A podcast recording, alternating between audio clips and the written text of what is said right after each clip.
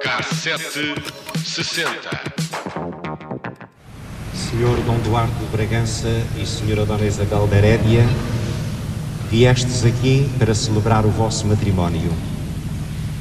É de vossa livre vontade e de todo o coração que pretendeis fazê-lo? É sim. Foi a 13 de maio de 1995 que Portugal assistiu ao último casamento denominado real e com merecedora pompa e circunstância nas revistas de celebridades. Nesse dia de Nossa Senhora de Fátima, casava-se Dom Duarte de Bragança com Isabel Herédia, uma cerimónia que teve lugar no Mosteiro dos Jerónimos, assim como em casa dos portugueses, através do pequeno ecrã.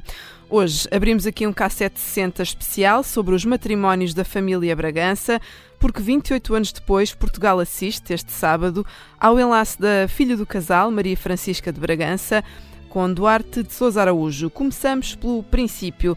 Foi aos 50 anos que Dom Duarte Bragança levou ao altar Isabel Herédia, que tinha na altura 29 anos, ou seja, menos 21 do que o Duque. Nesse ano eh, foi o primeiro casamento que a família real portuguesa desde 1886, quando se casou Dom Carlos com Dona Amélia. Estes noivos, os modernos, vinham de mundos um pouco diferentes. Nascido em Berna, na Suíça, em 1945, Duarte Pio João Miguel Gabriel Rafael de Bragança reconhecido como legítimo herdeiro da coroa de Portugal, se o país fosse uma monarquia em vez de uma república, era afilhado do Papa Pio XII e da Rainha Dona Amélia de Orleans e Bragança. E, e Isabela Herédia vinha de onde? Uh, Vou-te já informar, Nelson, eu sei que estás muito curioso. Isabela Herédia, sem ligações diretas à antiga monarquia portuguesa, nasceu em Lisboa em 1966 e com cerca de um ano partiu com os pais para Angola, onde esteve quase seis anos.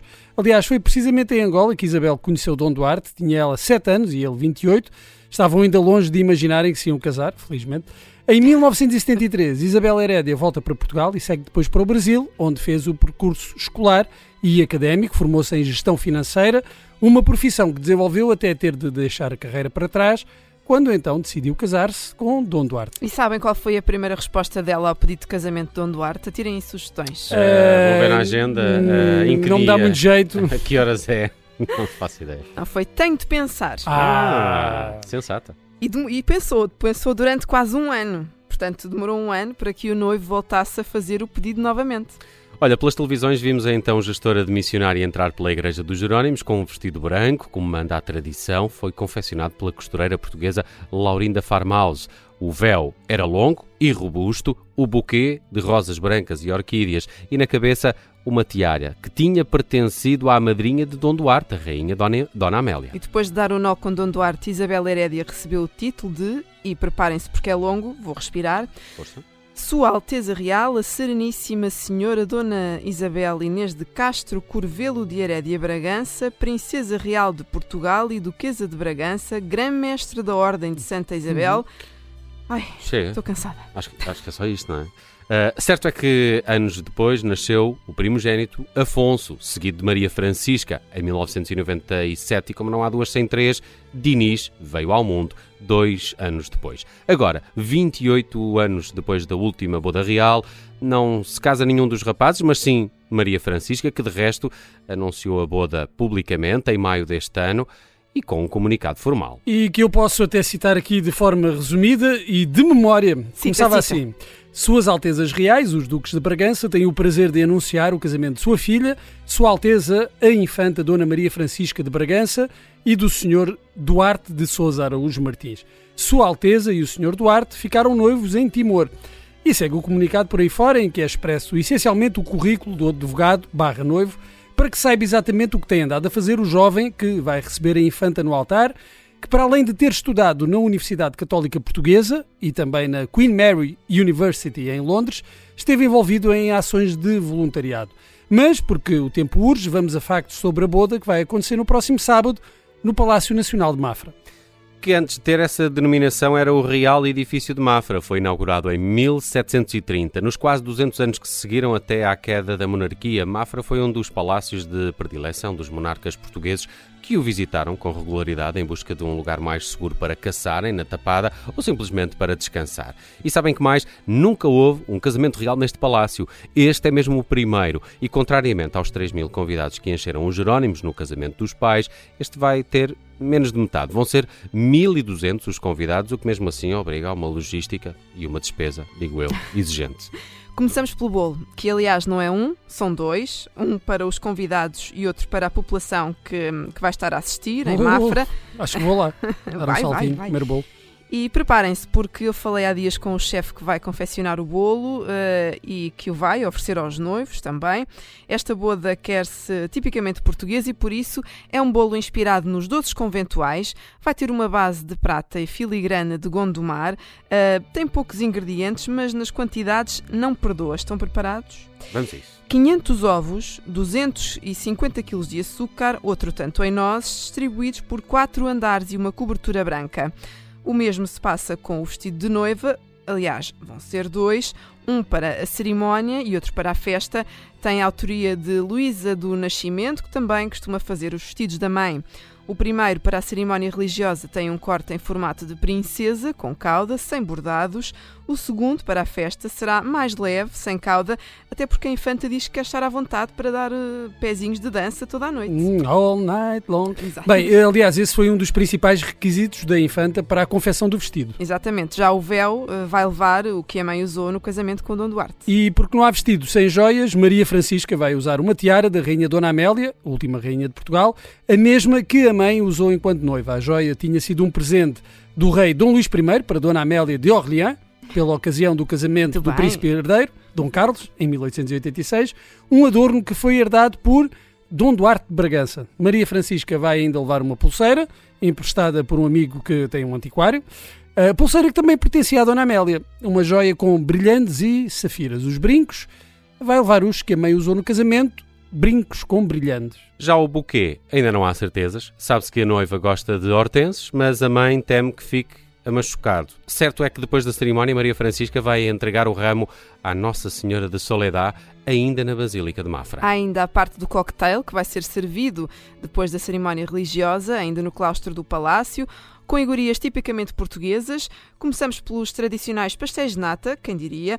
Vai também ser servido bacalhau à brás, choco e as crianças não ficam esquecidas, vão poder degustar uns bons cachorros quentes e uns hambúrgueres em miniatura e lá fora haverá um churrasco. Ai, que fome, que fome. Bem, a cultura portuguesa, porque isto nem só de bolo e churrasco vive o homem, vai também marcar a animação de rua, porque vão marcar presença 20 tunas e ranchos folclóricos. Quem não quiser acompanhar estes momentos pela televisão e quiser ver mais de perto, pode acompanhar tudo através dos ecrãs gigantes que estão a ser montados nas imediações do Palácio Nacional de Mafra. Olha, deixem-me só falar das recordações, eh, Bruno e Nelson, porque foram desenhados pela Vista Alegre, dois objetos para ficarem como memória do casamento, uma caixa de cartas com uma tampa e um saleiro onde vai estar desenhado o brasão da família Bragança e há ainda cinzeiros criados por uma olaria de Mafra que vão eh, ter inscritos os monogramas dos noivos.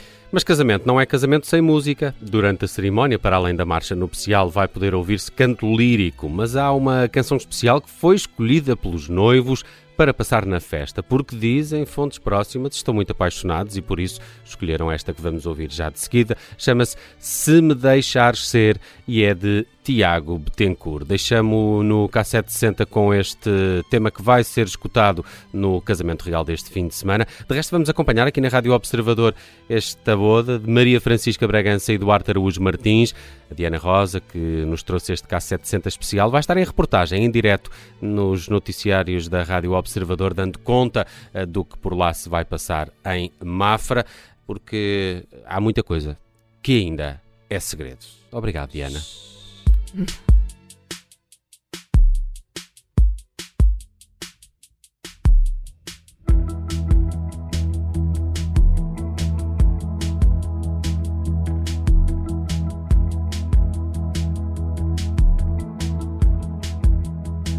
me deixasses ser o sítio onde podes voltar depois do dia entardecer ou quando a noite te agarrar. ficar, a casa de permanecer, a casa para regressar. Se me deixasses ser.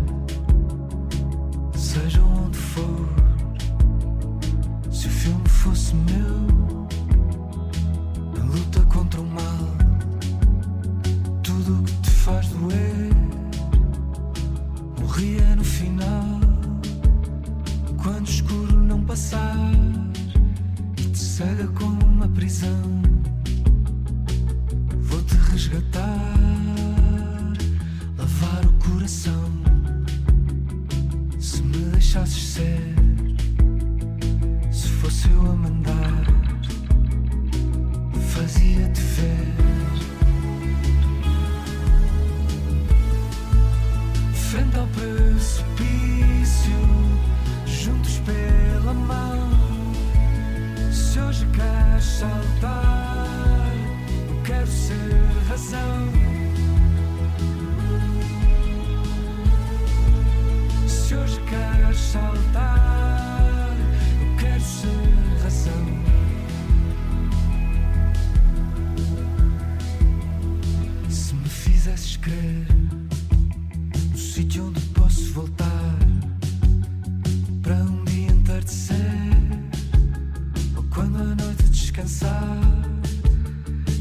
de permanecer. A pedra que fazemos chão. Para me rever, lavar o coração. Se me fizesses crer, se fosse eu a mandar, fazia-te ver.